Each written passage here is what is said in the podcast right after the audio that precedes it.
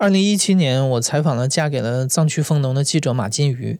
节目播出的时候，那个标题是采访完一个藏区丰农，四十七天之后，我嫁给了他。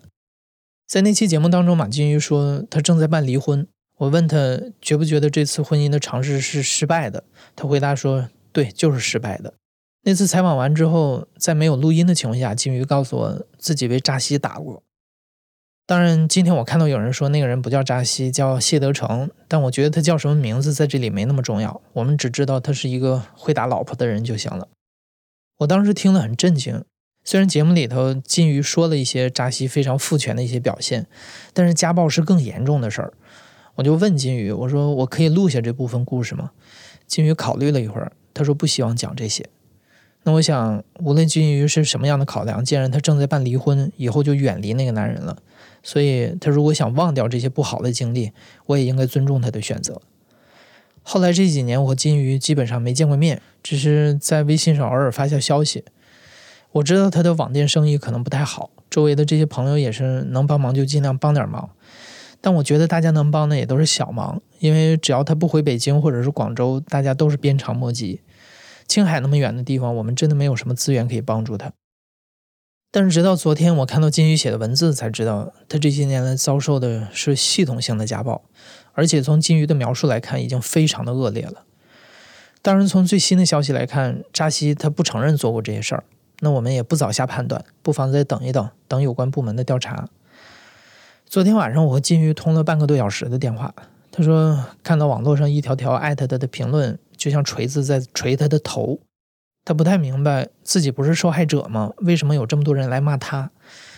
这些评论里有人说他是女文青，小布尔乔亚梦碎藏区，不值得同情；有的人说他自己受罪就可以，为什么让三个孩子也在那儿受罪？其实最后这个问题，我昨晚也问了金鱼，我问他为什么不回北京，他说他不是没想过，他也打听了一圈。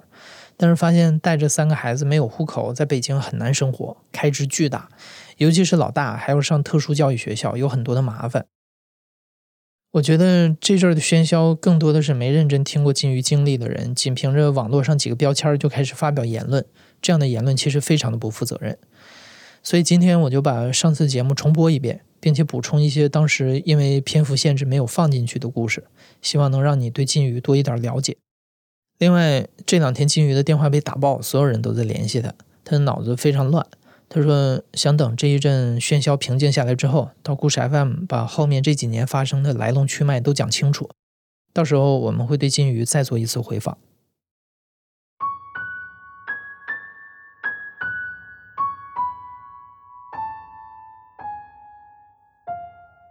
你好，欢迎收听故事 FM，我是艾哲，一个收集故事的人。在这里，我们用你的声音讲述你的故事。每周一、三、五，咱们不见不散。那时候我都特别震惊，因为有一天我起床的时候，手机打开，突然看到新闻的首页是我，我也自己很不能适应。我的好多朋友也在朋友圈说，我们的金鱼居然上了网站的头条。马金鱼是一个记者。二零一零年的时候，他突然做出了一个决定，不仅震惊了周围所有的朋友，而且上了新闻首页。她嫁给了青海藏区的一个养蜂人扎西，现在他们有了三个孩子。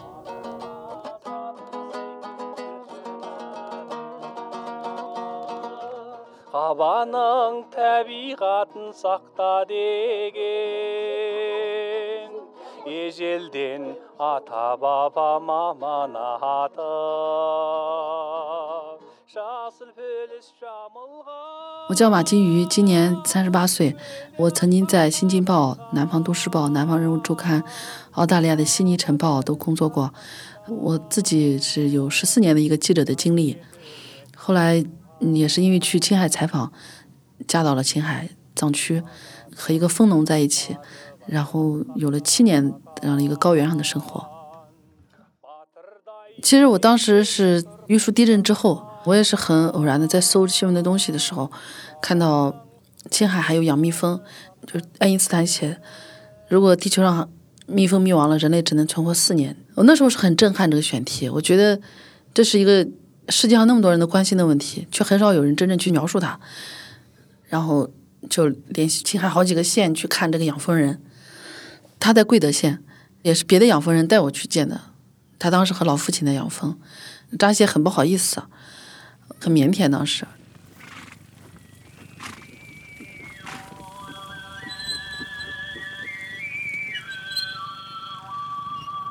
就大概问了一些情况，就打蜜打多少啊？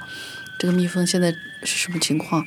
在养蜂的人里面，年轻人其实是很少的，大部分养蜂人他后代不愿意从事这工作。那个地方就信号很差，你不能玩手机，天气也很不好，异常天气很多，很孤独，在很远的地方一个人，没有人跟你作伴，吃东西很不方便，没有那么多好吃的，你可能就带一点点菜，只够吃一两天，经常要吃馍馍、干馍馍，也没有什么菜，只能用太阳能。如果阴雨天的话，太阳能没有电，你就自己在黑暗里坐着。这是养蜂人很真实又残酷的生活。当时也没有留什么印象，就留了电话。我说，如果你蜜蜂搬家的话，你告诉我，我再回来看你。我没有见过蜜蜂搬家，我觉得蜜蜂搬迁是因为要去很远的一片山上，我觉得那可能是一个挺有意思的事儿。大概有三天吧，下午七点多，我可能当时已经准备要离开青海，去四川采访下一站蜜蜂的时候，扎西给我发了个短信，他说蜜蜂要搬家了，你来不来？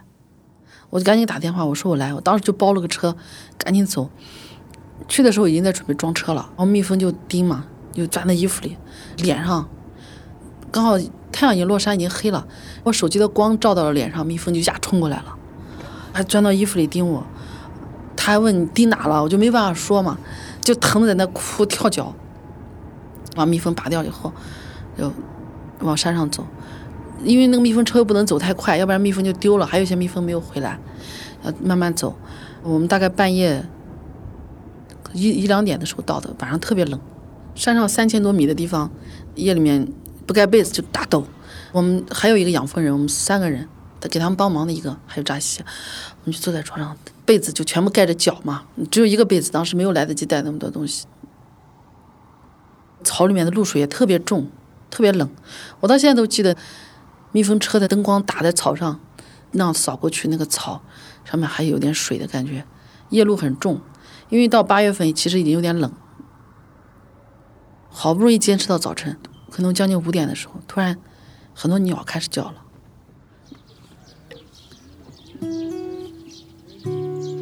扎西就出去了，在蜂箱里面弄蜜蜂嘛。我就问他那蜜蜂怎么样呀，好不好啊什么？他要把香肠的。堵住的洞弄开，让蜜蜂好一点。然后那会儿太阳也刚好出来，那么多鸟站在那个附近草场的栅栏上在叫，光一点点的洒在蜜蜂的蜂箱上，洒在草原上。到今天的想起来，那幅画还是非常美的。它触动的是你内心深处对于自然的一个向往的，就像你很小的时候看到星辰的感觉是一样。它离你那么遥远，却深深触动了你。到你成年以后，你也很难忘怀那种感觉。当时也是，我也是这样的感觉。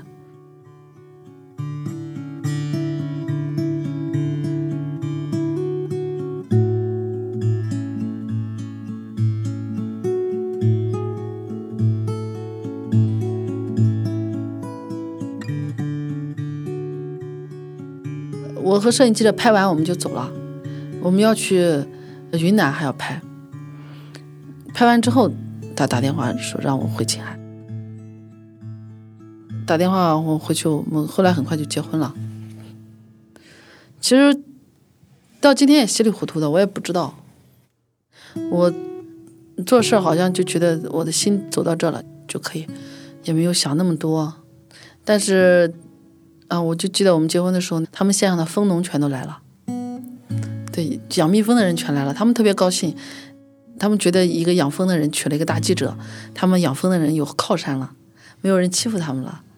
因为养蜜蜂的人的确也是，他们要随着蜜蜂搬迁的时候，的确受很多欺负，蜜源地的争执，很多很多困难等着他们，跟我们平常想象中浪漫的完全不同。我们平时在县城的机会多一点，我们那个县城人口不太多。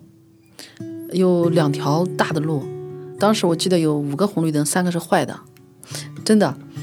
每天早晨最热闹的是我们县的那个菜市场，早上会有吃羊杂碎的，尤其是冬天的早上，很长的板凳，像以前那种老木头板凳，那个桌子上钉一层铁皮，还有很多卖馍馍的妇女，你会觉得那个场景其实很像六十年代、七十年代。有时候你会觉得你穿梭在过去和未来之间一样的。比如说从那个地方出来，然后突然到北京或者到广州出差，你会觉得特别魔幻现实主义，真的，你觉得自己在不同的时空之间穿梭的感觉，非常的梦幻，你反应不过来。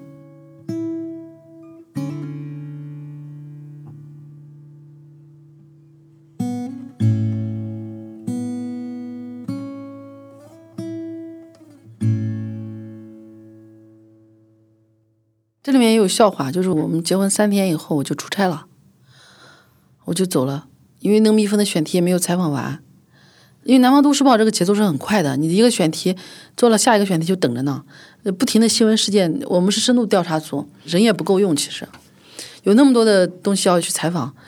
三天以后我走了，一个月才回来的，也不存在什么蜜月什么的。他们的人都以为我可能是骗婚的那种。故意就去问他：“扎西，你媳妇回来了吗？”刺激他一样的。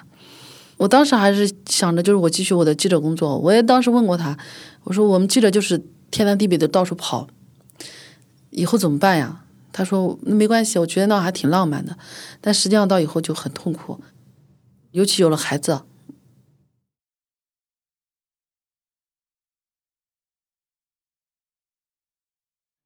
二零一一年的。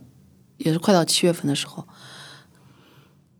有一只蜜蜂钻到了扎西的耳朵里，它大概有半个月，我记得是左边还是右边的耳朵就就听不到声音，我当时就怀疑是耳膜有什么问题。他说反正就一直听不清楚，我们就说去西宁看一看。孩子当时才两个月，我们就抱着孩子一起去的，就在返回贵德县的晚上，我们坐的出租车跟别人拼车一块儿坐的。就撞到了一个没有驾照的拉砂石料的那种装卸车，很大装砂石料的车。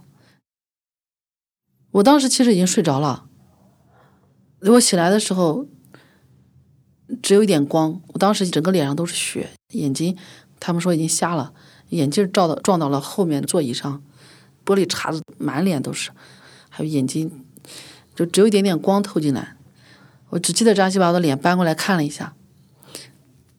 我听到孩子在哭，我说孩子怎么样？他说孩子头上也有血。我就记得说把孩子的人中掐着，不让他睡着，我怕孩子昏过去。等救护车的时候，有个藏族就开车把我们送到贵德县医院了。我还记得当时没办法打麻药，现在还记得那个绳子穿过肉就在脸上呲拉过去，蹭蹭蹭穿过肉的声音。孩子在旁边哭，我还在那，我看不见，我就只用手真到处到处摸找他。护士把我的手放在孩子身上，说：“你孩子在这儿呢。”我摸他，他就慢慢没有那么大声的哭。后来连夜又转到了青海人民医院，我已经是病危了。大夫当时检查就说我的眼睛已经瞎了。我当时的第一反应，我的密封稿还没写完呢。真的，我就觉得我的使命还没有完，我还没有写东西，怎么能让我的眼睛瞎呢？孩子送到青海儿童医院，我自己在人民医院的那个病房，刚开始住到过道里，当然谁也不知道我是谁，扎西来回跑。我们那会儿每天眼睛也看不清楚，只有点光，每天就就那么躺着，我心想这一生可能都完了。后来转到里面的病房里面，我记得有九个病人吧。旁边的床的那个人，大夫在给他脑袋上钻一个眼儿，打一个洞，要引流还是什么？就在我病床旁边打的，我就听到那个钻头骨的声音。病房里还有苍蝇。有一个姐姐过来看我，她看了我一眼就出去了。我就听到走道里就放声大哭的声音，嚎啕大哭。她就后来进来骂我，她说：“谁让你嫁到这里来的？这哪里是医院？这明明就是六七十年代的卫生院，好吗？”也是很心疼，又特别气。我后来也是到儿童医院，青海儿童医院的走廊里，我勉强能够看见，用轮椅推着我，我要去看孩子，没办法进去。那时候你的孩子也在 ICU 吗？对，当时大夫就几次让我们放弃。大夫也是日本留学回来的一个博士，因为孩子特别小，只有两个月，头却大的像个西瓜，严重脑挫裂伤。大夫说了非常多的可能，傻子、瘫子，很可能很快就要走，就让我们签字，我们就签了。当时唯一的想法就是，只要孩子活着，后面怎么样都行。但没想到他自己慢慢挺过来了。他在重症监护室待了十九天。当时也是非常多的朋友，我的同事一起帮我，才把这十九天挺过来。我当时甚至想，如果孩子走了，我也走了。后面还有我的朋友开玩笑说：“你知道为什么发生那场车祸吗？因为你得罪了我们那里的土地爷。”他们很迷信的，但幸好孩子最后也挺过来。那这次车祸，幸好你跟孩子最后都恢复过来了。那他有没有给你带来什么别的影响？其实很大的影响是来自心灵上的。孩子车祸受伤以后要做康复，带着他在北京做的康复。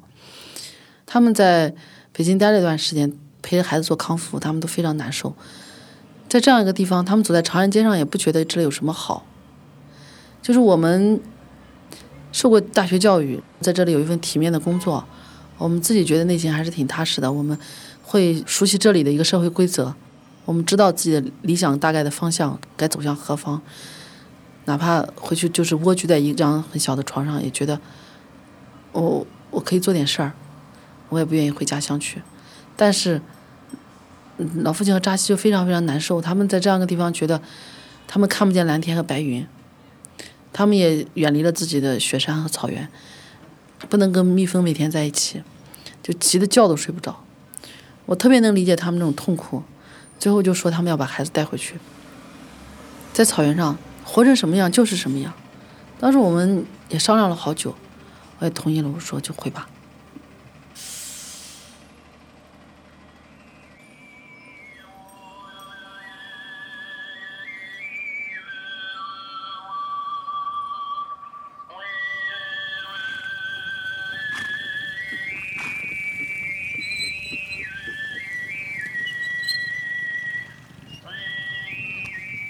他们都先回去了，只剩我特别想孩子，就变成了我前面说的那个状态，每一两个月就跑回去一次看孩子，看他们。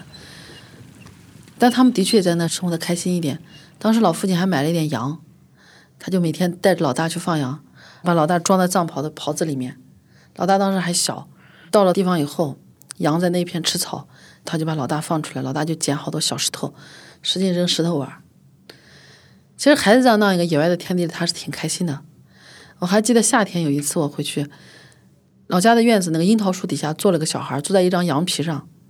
我走过去，我都没认出来那是我儿子，因为他的整个脸都是黑的，胳膊也是黑的，只有眼珠子是白的。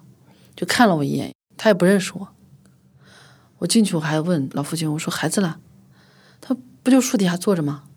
我真不认识他。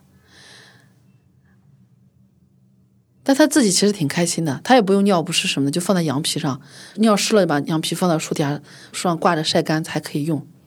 屁股也没有什么褥疮或者是尿疹，就顶多到晚上的时候擦一擦。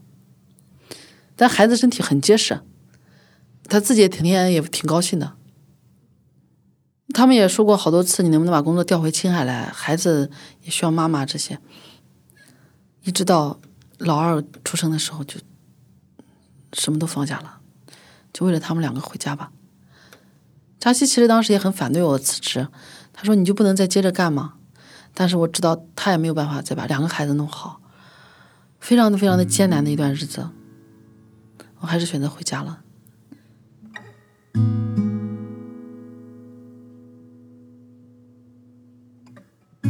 记者的工作其实收入应该说在那个地方还是很不错的，是吧？对他们都说我是富婆嘛。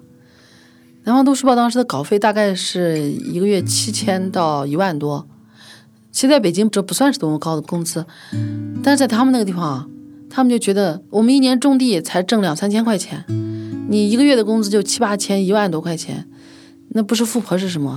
他们觉得只要有单位的人就特别好，所以就给扎西总说：“哎呀，你就是有福气啊，你娶了一个有工作的老婆。”但是也有些人就故意这么说给他，也是挺侮辱的一件事儿，就觉得好像你专门找了一个有工作能挣钱的女人。回到青海之后，马金鱼开了一个微店，卖当地的山货特产，也给不少当地的女性提供了就业机会。这跟做记者这么长时间有关系，你始终觉得有点责任心。你觉得，如果你把这东西卖出去，实际上也拉了他们一把。当时心里有这个心思。花椒也是，当地的妇女摘的手都扎烂，花椒树上有好多刺儿，特别硬。那个妇女当时就背着孩子，浑身都是土啊，就说他家有花椒。我们去他们家拉花椒，他家还问你明年还来不来？你们要是不来，我就把花椒树砍了，我就不管它了。摘花椒很痛苦，但那花椒给他换了好几百块钱呢，他也好高兴，在那数钱。我把那照片当时都拍下来了，他还把他邻居的花椒也帮着卖了。这很小的事，但是你却给他一点点希望。包括那些打工的妇女也是，来我们家，他说：“哎呀，我没有，我没有多高的文化，我就。”认识一点点字，能不能干这工作呀？家里老妈妈身体不好，或者是家里孩子要读书呀。我们家的男的也走好远，我平时用点钱都没有，大部分是这样的情况。他来找工作的时候，你能让他干什么呢？就是打包啊，就是比较粗的活，他们都能干。我给他们形容成就是坐在板凳上的工作，他们就做起来挺开心，不用太阳晒，也没有那么大的苦。挣的工资也好一点，我们那点服务员的工资大概是一千八到两千左右，我给他们的工资差不多能达到三千过。其实还是暗藏的心思就是能多帮他们一点，不会是说你挣的钱很多你就有特别有成就感，而是这些人他们过的脸上有笑容，每天特别高兴，特别有奔头的来找你，来到这工作。其实最大的变化来自他们内心，他们走路敢直着腰走，头昂起来，敢跟男人吵架 顶嘴。对，他们在家里越来越不听话，他们会发现啊，自己还可以这样过日子。在我们那里，他比普通我们所说的大男主要要重很多。就是我们到雪山这些牧民家做客，有的女人是退着出去的，他把吃的东西给你端到桌子上，退着出去，而且从来不会跟客人坐在一块吃饭的，也不说话，就光笑，光笑。或者甚至有时候，你明明知道他们家有好多人，但是真正到吃饭的时候，就是桌子上陪你几个人，男主人、女的都在厨房里。我现在慢慢习惯，我反而算是被他们有点同化了。就是我回到北京来，服务生是男的给我端菜啊，或者是我的男同事给我倒茶，我就站起来了。我说我来倒，我来倒。反而我很不习惯，我的同事就很吃惊，说没关系啊，只是倒个茶嘛。反而是我突然意识到啊，我怎么了？就你会有这种变化，你自己都很吃惊，不习惯 lady first。在当地其实是很少见到那样的情况，茶壶放在他们跟前，他们也不会倒的，因为这附近有女人在，这个女人倒茶。甚至是他们领工资的时候，我都记得有一个妇女，她她的丈夫和她一起来领工资。有一次中秋节之前，我提前给他们预支一部分工资，买了一些东西，每个人分给他们。她的丈夫把那个钱，我当时还专门装在一个红信封里，他就把钱啪扔到地上，他说：“你的钱。”然后这个女人眼泪就掉在地上了，他就弯下腰把这个钱给捡起来了。我也好尴尬，他就领着他媳妇走了。第二天这个女的来也挨了打，他的男人大概觉得在人前面丢了面子。就我也知道他们生活很艰难，但是这艰难之中还有很多的屈辱。有时候晚上加班晚了，他们回家也一样要挨骂。但我没太明白，那男的把钱扔在地上，他其实也是需要这个钱，但是他又想表现出对这个钱很蔑视的态度，他就啪扔在地上，让他媳妇捡起来，觉得很瞧不起这个钱一样。那种男的自尊心还是很强很强的。他是陪他老老婆来领钱的，他没有工作那段时间。他穿的很干净，皮鞋擦的很亮，头发用发胶打的后面亮亮的。他自己没有工作，他老婆特别特别能吃苦，他老婆特别瘦小，干活一直干，干到脸黄黄的、瘦瘦的。刚开始来我们家的时候都很少说话，慢慢话多一点。再后来声音也大，有一次他唱歌了，唱藏族的拉伊，唱了几句，我们都悄悄的听着。我好吃惊，她唱歌唱的很好听。后来慢慢的跟她丈夫开始吵架，她现在也没有在我们这工作了。她丈夫觉得她在我们这工作不好，她的女人越来越厉害，因为女人会觉醒，会醒来。比如说，我说今天要家里来客人，你们要穿藏袍，稍微收拾打扮一下。他们也是画淡淡的一点口红呀什么的，家里人就会觉得，谁知道干什么去了，很多很多的矛盾来自于此。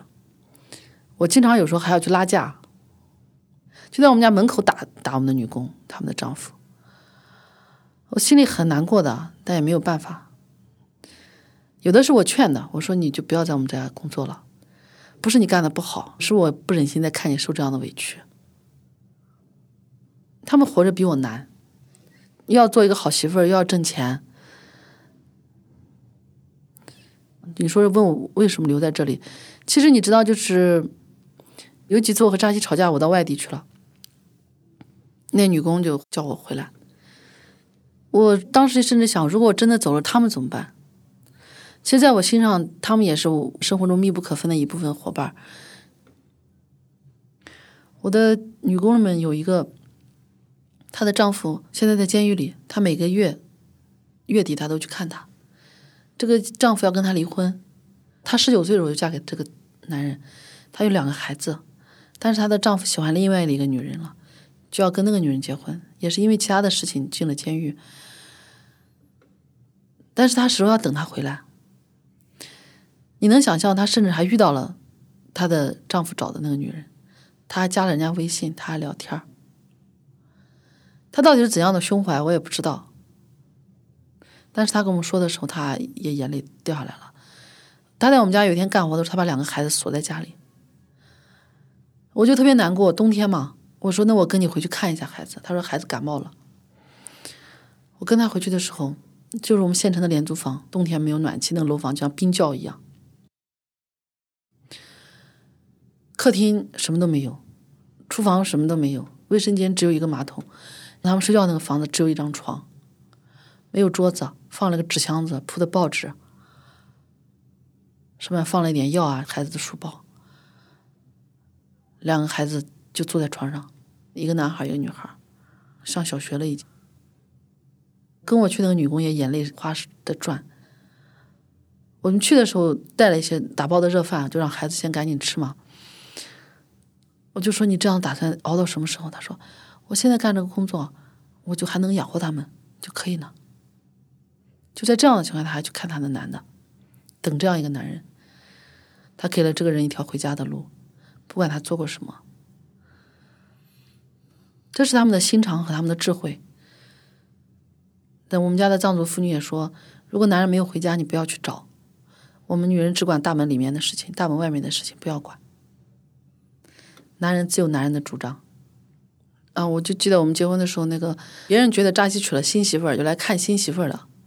按道理应该我下厨做的，但拉面我不会做，我就是能端个汤呀，或者端个东西。拉面是扎西在拉拉到锅里面，他就脸色特别难看。对方来的那些朋友亲戚也脸上不太好看，觉得哦，这个媳妇娶进门了，为什么家里的男人要下厨做饭？就我也特别尴尬。他们不知道我之前就是顶多煮点挂面，煮点酸辣粉什么的这样一个人。人走之后，我在那洗碗嘛，我看扎西脸色也特别不好，我也是很难过，因为我觉得也丢了他的面子。当时，就当时这点小事让我觉得。自己可能在今后的生活上都不会太顺利，当时心里已经有那种预感。其实我还是不太愿意提很多不愉快的事儿，虽然它曾经发生过，我们也都受到了伤害，但是我始终觉得扎西和老父亲都非常善良，内心深处是待我像亲人一样的，我也很感恩。我们中间七年发生过非常多的事情，但没有心力在支撑这份婚姻。就硬撑的话，撑不下去了。我们两个，因为还是有很多的分歧，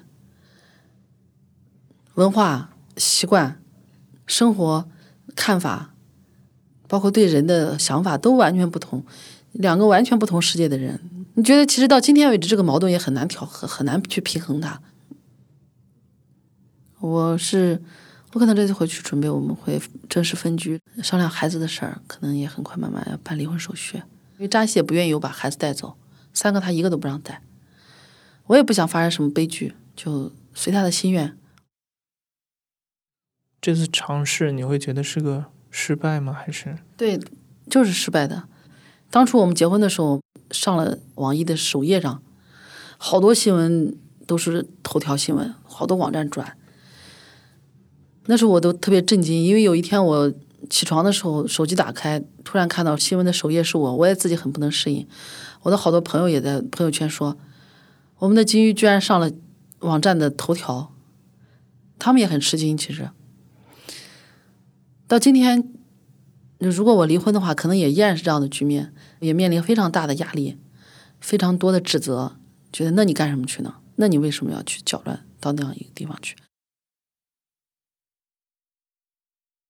你母亲在你结婚做出这个选择，当时去藏区，当时她是怎么反馈的？其实到今天最遗憾的就是我妈妈一直不知道，对，我的父母一直不知道。我妈妈去世的时候，我才给我爸爸说了。他们始终不知道我嫁了一个藏族人，有了三个孩子，始终都不知道。也就是说，你们结婚七年，去了藏区这么多年，然后你家人一直都不知道。因为我做记者工作本来也很颠簸，到处跑，就刻意也隐瞒了这个事儿。他们可能也也很难。我们家是回族，也很难让我去嫁给一个别的民族的人。但这个世界上一定心有灵犀。我生老大的时候难产。一晚上非常痛苦，生了他以后的三天，我妈突然给我打了个电话，她说：“你爸爸像神经病，他老说哪里有小孩哭。”他听到了，我说：“这个老头子神经的，他是想外孙想疯了。”我把电话挂了，我不能让他听到我哭，他知道了，他听到了，但一直到。我前几天告诉我爸的时候，他还是很震惊。他其实并不知道我结婚生孩子的事儿。这人世间心有灵犀的事一定是存在的，是真的。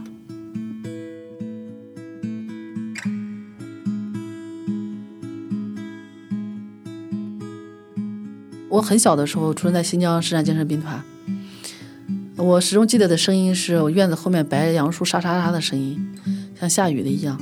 冬天落很大的雪，窗户上那个雪好厚好厚，窗户贴那个油纸，透出来那个灯泡的光芒特别温暖，黄色的灯光，雪地上的脚印特别厚。我和我弟弟他们就摸着雪回家去，炉子上做的菜，白菜都已经熬绵了，然后吃馒头，房子很温暖。吃完了以后，把那些东西都擦干净，还带着点油漆，然后我爸自己订了一个木头桌子，我就在上面写作文。那时候我就还是很自豪的。那时候我给我爸爸、我妈妈说，我将来长大了要当个作家。到今天没有忘记那样的一个情景，这些场景会回过来提醒你，你曾经的梦想，回到一个很很很简单的状态，不需要很多的东西，可能就还是需要那张小桌子，有那样的灯光就好了。这次采访完不久，马金鱼就和扎西提出了离婚，两个人目前处于分居阶段。二零一五年，两个人开了一家叫做“草原珍珠”的微店，以公平贸易的方式帮助农牧区的贫困家庭。离婚后，他们还是会继续经营。